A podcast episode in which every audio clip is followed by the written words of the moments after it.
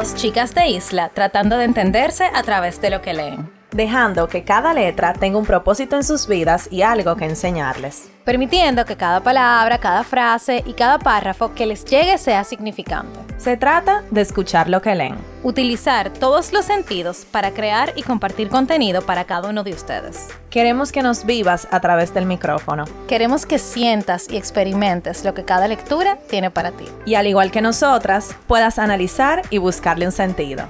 Estás escuchando Letras al Aire.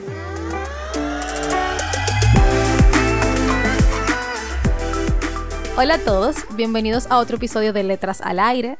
Hoy es viernes y viernes de Letras al Aire. Están con sus hosts favoritas, Carol y Nicole. Hola, hola a todos, espero que se encuentren muy bien y que estén listos para escuchar esta lectura que le tenemos para el día de hoy. Esta lectura a mí me gustó mucho y creo que a Carol también. A mí también. Porque trata de cosas que pasaron y que existen en la vida real. Lo cual le da como esa personalidad a la lectura que de verdad como que te envuelve en ella. Yo diría. Sí. Eh, bueno, nosotros escogimos este libro súper random. Está, Nicole me había dicho que quería leer algo físico, entonces fuimos para una librería y literalmente por la portada, sí juzgamos al libro por su portada y por el nombre nos llamó la atención, leímos de qué se trataba y dijimos, ya, sin mucho pensarlo, sin mucho decir esto, que si lo otro, nos tiramos a la aventura. Y qué joya, señores, del libro. El libro se llama La Biblioteca de los Libros Rechazados de David Foenquinos o Fonquinos. No sabemos cómo se pronuncia su apellido, pero del señor David. Y realmente esta obra es una obra escrita en francés y traducida al español, porque el escritor es francés, eh, nacido en París en el 1974. Él es un escritor, dramaturgo, cineasta y músico. Y algo particular o peculiar que nos llamó la atención de que sus obras, em, según lo que leímos, reflejan mucho la muerte. Y en el libro realmente todo gira en torno a una muerte. Bueno, gran parte del libro, o sea, se le da una connotación especial a la muerte. Entonces, es esto porque él tuvo un accidente cuando tuvo 16 años, en, el cual él se vio muy cerca de la muerte. Y por eso muchos de sus libros, según leímos, eh, tienen esta pues, especial atención. Este libro, La Biblioteca de los Libros Rechazados, es una novela. Pero es una novela de una novela tiene muchísimos personajes, muchísimas historias que giran alrededor de una gran historia. Pero entonces cada personaje tiene su vida y nosotros conocemos un poco de la vida de cada uno. Y lo chulo de, esto, de esta lectura es que, bueno, como ustedes saben, el libro se llama La Biblioteca de los Libros Rechazados y trata de una biblioteca en la cual están o existen una serie de manuscritos que fueron rechazados o no publicados por editoras. Y esta biblioteca existe en la vida real. Uh, sí, eso a mí me encantó. Cuando yo vi eso, yo, o sea, realmente a mí me llamó mucho la atención porque lo chulo de la historia es que lo que él dice parece ser real. O sea, la historia se cuenta como si fuera real. Y yo lo busqué en internet y yo, wow, pero esta biblioteca existe. Entonces, eh, la biblioteca existe, se llama The Brautigan Library, eh, es en honor al escritor Richard Brautigan, que escribió una novela sobre una biblioteca de libros rechazados, valga la redundancia. Eh, está ubicada en Vancouver, Washington, y, o sea, las personas pueden ir, leer los manuscritos, no se los pueden, llegar, no se los pueden llevar, pero los pueden leer ahí. Y yo creo que eso es tan chulo, tú tienes experiencia de tú ver libros que no fueron publicados y, saber qué hay detrás de esa historia. Ajá, que de eso mismo es que se trata esta historia. Este libro se trata de una novela que no fue publicada y toda la trama detrás de esa novela, el por qué no fue publicada, dándole un poquito del contexto de lo que se trata, es una pareja, ella es editora y él es escritor. Él ha sido un escritor rechazado por toda su vida y ella, en real, realmente en su carrera le ha ido muy bien. Entonces, ellos estaban en un fin de semana en casa de los padres de ella, que es en Bretaña, en Francia. Y ellos van a esta biblioteca que existe aquí y encuentran un manuscrito que ha sido rechazado y ellos le encantan, le encanta tanto este manuscrito, se lo leyeron tan rápido y eso, y eh, que deciden publicarlo. Ella decide publicarlo. Y bueno, señores, la obra se volvió un éxito. La obra se llama Las últimas horas de una historia de amor. Entonces, básicamente, dijimos que es la novela de la novela, porque la novela es esta, Las últimas horas de una historia de amor, pero todo lo que se desarrolla alrededor de esto es de lo que se trata este libro. Sí, y a mí me gustó, o bueno, no sé si te fijaste, que en la portada del libro, o sea, están todos los personajes que marcan la historia. Y, o sea, chulísimo. O sea, tú, tú poder ir viendo como, ok, este personaje yo no lo he visto, este personaje sí yo lo he visto en la historia, eh, se, vuelve, se vuelve algo como muy chulo. Y también, eh, para que ustedes entiendan un poco el contexto, esta obra fue escrita por una persona que falleció, lo que les habíamos hablado del autor con el tema de la muerte. Es un escritor fallecido, supuestamente. La obra de, o sea, la novela que ah, estamos hablando. Novela, la novela que estamos hablando, o sea, las últimas horas de una historia de amor, que fue la novela que ellos descubrieron en aquella biblioteca, en el libro. Ese autor es un autor que falleció. Entonces, eh, ella comienza a buscar a los familiares de ese autor y se encuentra que él tiene una esposa, dejó una esposa y tuvo una hija. Eh, que ya es una persona adulta. Y lo chulo es que cuando ella va y le dice, bueno, miren, yo encontré esta novela que escribió su esposa, o sea, ella se queda jamás en la vida. O sea, mi esposo nunca pudo haber escrito eso porque él no escribía nada. Supuestamente él no escribía nada, él nunca leía, nunca le dedicaba cartas de amor. Entonces, él lo que ellos tenían una pizzería y él lo que hacía era administrar la pizzería. Entonces, ella se quedó muy en shock hasta que ella leyó la novela y le pareció muy acertada con la historia de amor de ellos. Y por ahí comienza el desenlace, señores. Sí, la trama, porque ya ustedes saben, este libro cogió un auge grandísimo porque la gente se obsesionó con la idea de que un hombre normal, él era el dueño de una pizzería, nada más vivía trabajando, no hacía nada interesante con su vida, haya escrito tremenda obra. Entonces, todo el mundo, más que por el fondo, estaba fascinado por la forma, estaba fascinado de toda la historia alrededor de este manuscrito que fue descubierto por, por estos chicos.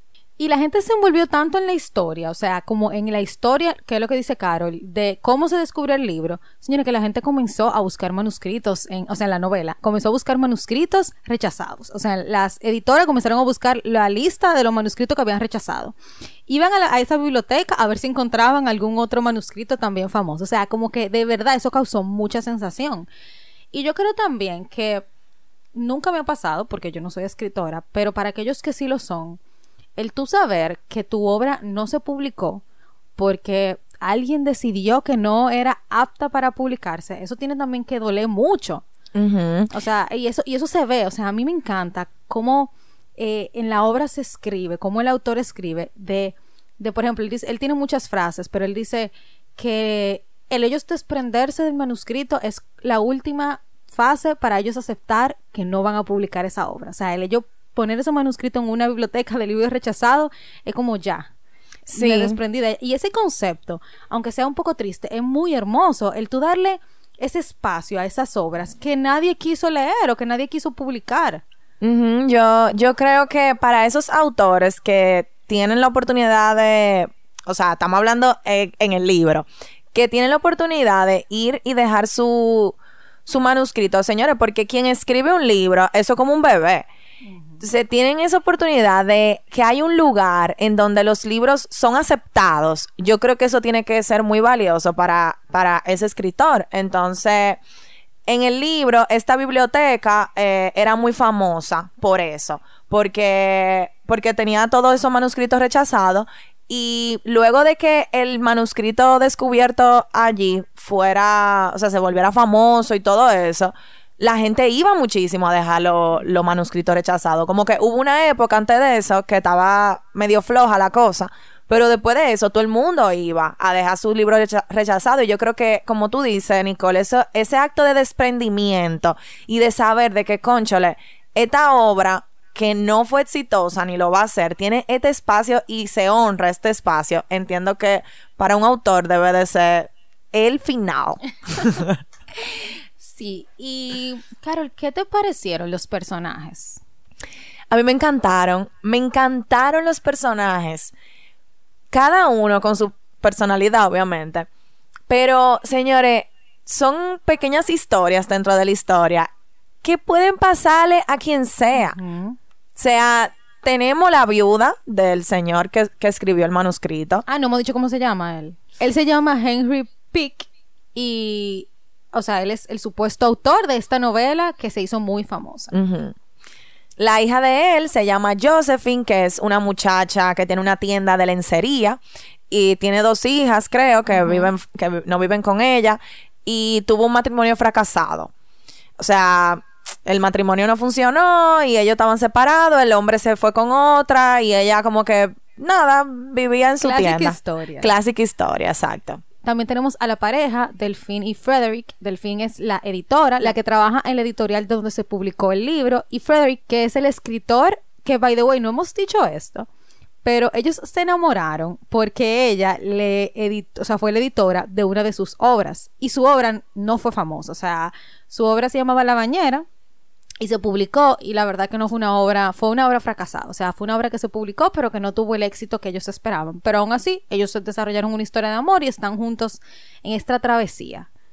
La viuda de Henry Pick que, y la mamá de Josephine es Madeline y es una señora con un sentido del humor súper chulo. Ella, luego de que su marido se vuelve famoso, bueno, imagínate, la persona más cercana a él viva era ella, entonces todo el mundo quería hacerle entrevista y todo el mundo quería ir atrás de ella y ella siempre se mantuvo como medio distante porque ya no le gustaba eso, o sea, ella pasó de tener una vida bien, tú sabes, low profile a todo esta mediática y todo esto ella como que no le tripeaba mucho eso. No.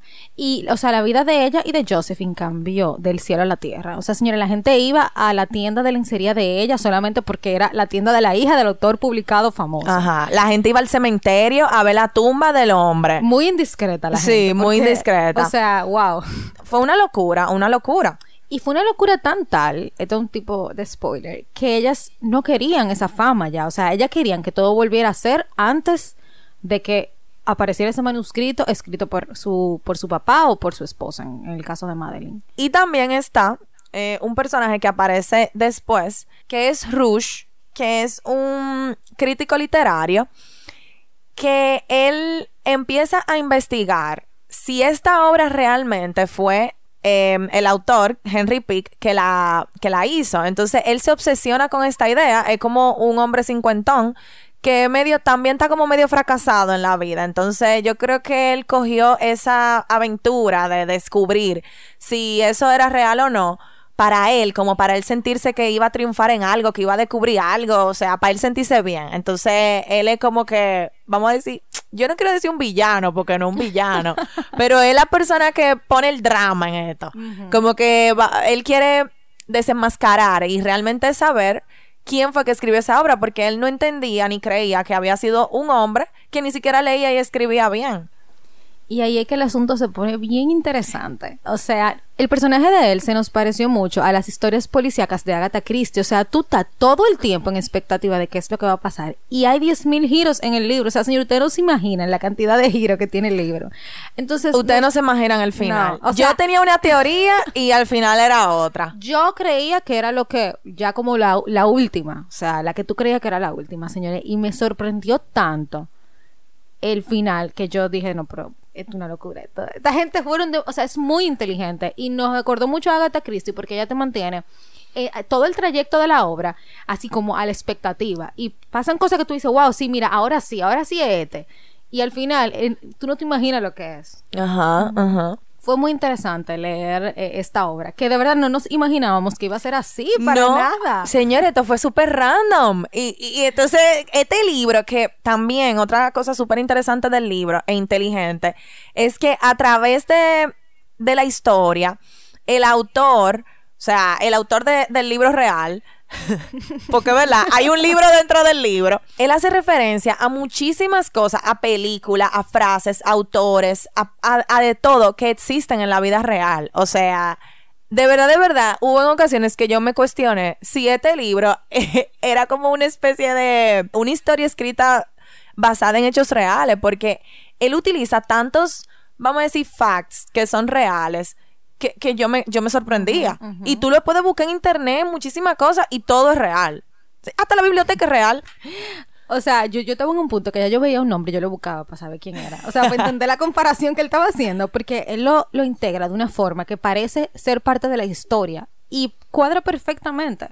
Y yo creo que es que algo importante que tenemos que hablar es ese papel que juega la publicidad en todo, en todo este en este embrollo. embrollo, exacto, que se arma. O sea, señores, de verdad, o sea, ustedes lo van a entender mejor si leen el libro, porque como ustedes saben, nosotras siempre tratamos de traerle la información para que ustedes se interesen, pero no le queremos decir de qué trata full. Sí, porque después entonces no lo quieren leer. Exacto, entonces ya le contamos la historia y ya. No, entonces léanlo, pero la publicidad juega, el, el marketing, el branding juega un papel tan importante en esta historia y se ve en todo el libro. Y yo creo que también algo que que afecta mucho, eh, por ejemplo, a los escritores o a cualquier persona que se maneje en ese ámbito, es que muchas veces la publicidad es, sucia.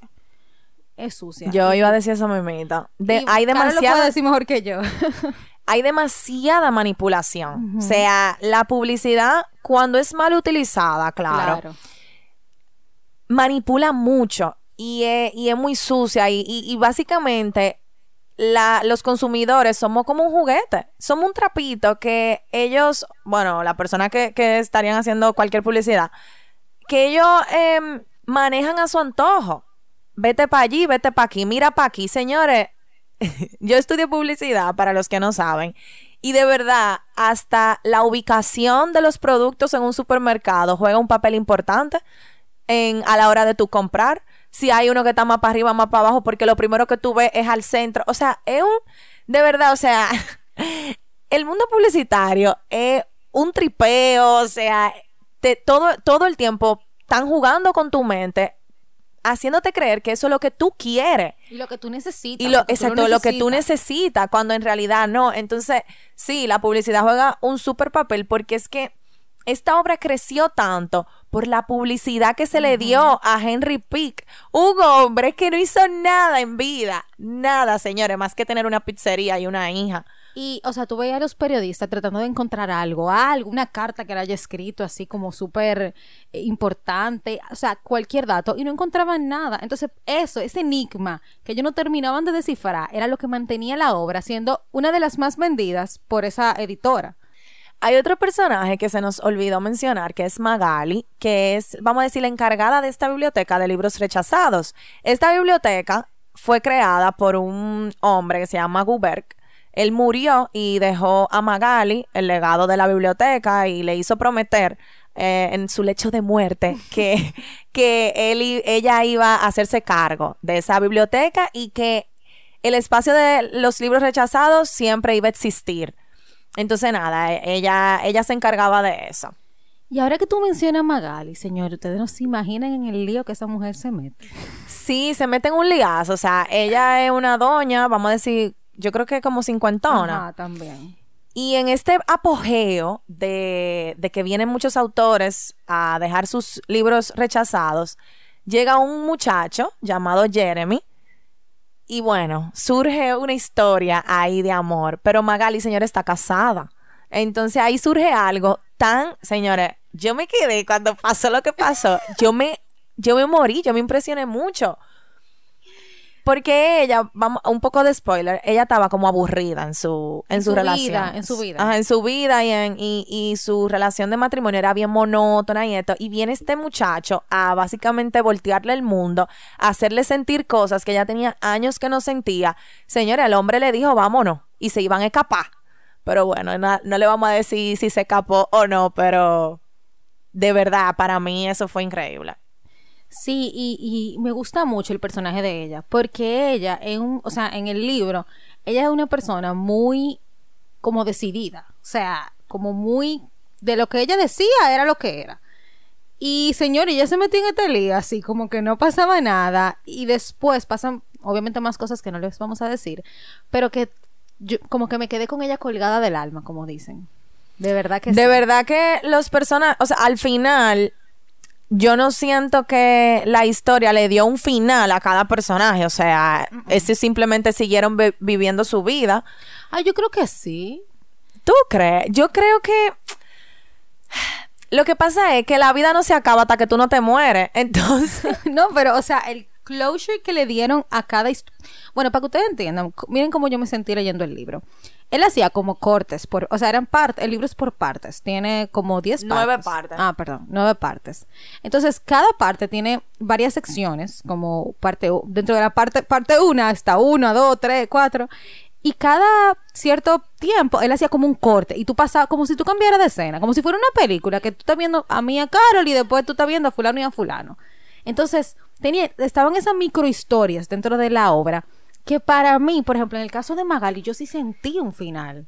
¿Tú entiendes? Porque ella como, ay señora, no le quiero decir. No, decir. no le diga, no le Pero diga. yo sentí que ella tuvo su final. Y con Delphine y Frederick, porque hay muchas historias de amor en esta lectura, para que ustedes entiendan. También sentí que ella tuvo un final. Sí, Como- sí.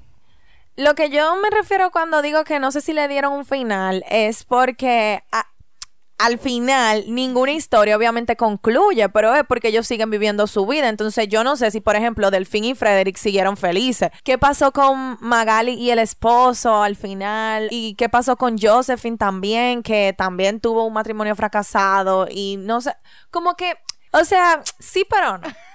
Habría que, yo creo que a este libro le cabe una segunda parte. Sí, definitivamente. eso es lo que te estoy diciendo. Pero espérate, tú no sabías este dato. Hay una película del libro. ¿Qué? Señorita en Netflix, la película. y es francesa. O ah, pues yo la voy a ver esta ahorita. Tiene que ser chulísimo porque la trama es muy, muy. O sea, ya tuvieron que hacer esa trama sea, Ay, pues yo la voy a ver porque es lo que te digo, es como que si le faltara una parte 2 a este libro. Así fue que yo me sentí. Conchale, que lo terminaron también muy cortante. Yo me Sí. quedé como que, pero en serio. Es lo que te digo, lo terminaron como que dame más, por favor.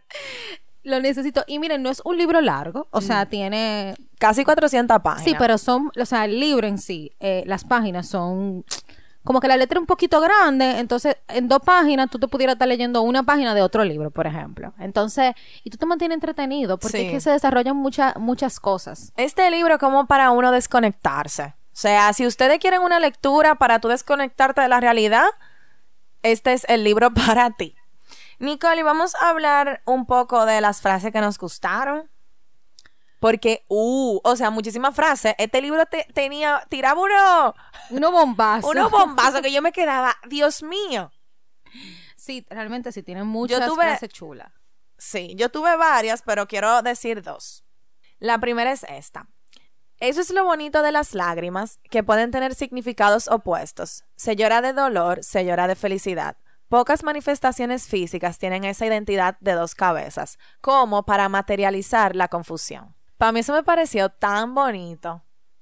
Y, y es algo que full pasa, pero yo no lo había visto de esa manera, de que en verdad son las mismas lágrimas, pero por diferente motivo. Ujú. Sí, él, él escribe muy, muy lindo, El- la verdad. bello, precioso, hermoso. Óyeme, si yo supiera francés, yo me lo leyera en francés Exacto, este libro. yo también.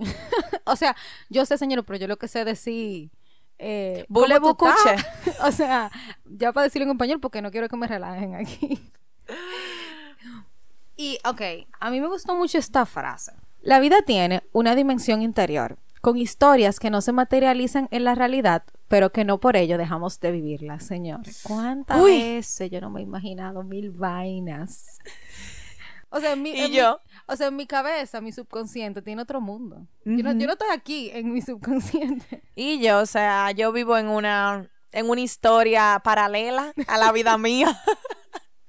Probablemente. Y tú verlo así escrito, como que Hace Es- demasiado sentido. es lo que nadie nunca te dijo. ¿Entiendes? O sea, es como que nadie nunca me lo dijo así. Pero yo lo estoy entendiendo. ¿Y cuánta verdad? ¿Cuál otra tú tienes? Bueno, la otra que yo tengo a mí me encantó porque, wow, me sentí muy identificada. Y dice, por mucho que se racionalicen las cosas, siempre es el cuerpo el que decide cuánto tardan en cicatrizar las heridas afectivas. Miren, señores, yo, yo soy una persona teórica. O sea, cuando yo me di, cuando yo digo voy a hablar de un tema para que te analizarlo y analizarlo y analizarlo, miren, yo hablo. Pero al final, por más que tú racionalices algo, hasta que no se te cicatrice la herida, no se te va a cicatrizar. No importa todo lo que tú racionalices en tu cabeza. Eso es así. Y uno sí racionaliza, mi hermano. tú también racionaliza. Aquí racionalizamos las dos. No tenemos un podcast. Estamos aquí de los libros sacando lecciones de vida. a mí me gustó también mucho esa frase. Yo creo que uno está constantemente en esa lucha de que quiero superar algo, pero como que no puedo porque en mi mente es una cosa, pero mi corazón dice otra. Qué cliché, pero es la realidad. Es la realidad. Tú sabes que, bueno, Nicole y yo la semana pasada estuvimos en una obra de microteatro. Y bueno, el personaje estaba enamorado, estaba despechado. Y él lo que decía era de que... Eh, que te vaya bien. Que ya no mejor sin ti. ya no me importa. Aquí yo lo que voy a beber, yo estoy feliz, que no sé cuánto. Señor, y la muchacha lo llamó y el hombre se transformó. O sea, se fue de una vez con ella.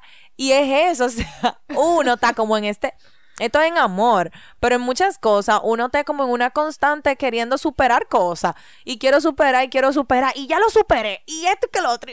Señores, al final uno, lo, uno lo supera y ni cuentas de edad. Tú sabes que también ahora tú diciendo eso. Me, o sea, haciendo una como comparación con el libro, pudiéramos decir también que las cosas no se acaban cuando tú crees que se acaban. Totalmente. O sea, ese escritor del libro que no le vamos a decir si al final es Henry o no, léanlo. Su historia había acabado cuando él puso ese manuscrito ahí. Y después que él puso ese manuscrito en esa biblioteca, que nadie iba a, buscar nada para allá, nada más leer un manuscrito para ver qué era lo que decía. O sea, ese, ese libro se volvió famoso. ¿Cuántos escritores, que me imagino que tienen que haber muchos, no los rechazaron en algún momento de su vida y después fueron gente famosa, señores. J.K. Rowling, o sea, esa mujer era pobre, porque eso es lo primero que dicen, que ella era pobre y que ella estaba loca y que, y miren la o sea, la fama que ella tiene al día de hoy. Para los que no saben, ella es la escritora de Harry Potter, que todo el mundo se ha visto por lo menos una película. porque eso cuando uno era niño, eso era lo mejor que había. Y al día de hoy, muchas personas todavía honran esa, esa obra tan maravillosa. Eso es así. Las cosas no acaban. ¿Cómo fue, Nicole? Cuando tú crees que se acaban. Eh, la vida da demasiada vuelta y tú crees que ya una cosa terminó y, ahí viene para donde ti, rebotó y volvió para donde ti. Es verdad. Y tú sabes que eso en el libro se ve mucho. Tú crees que una relación se acabó. Mm. Ay. Mm, mm, bueno.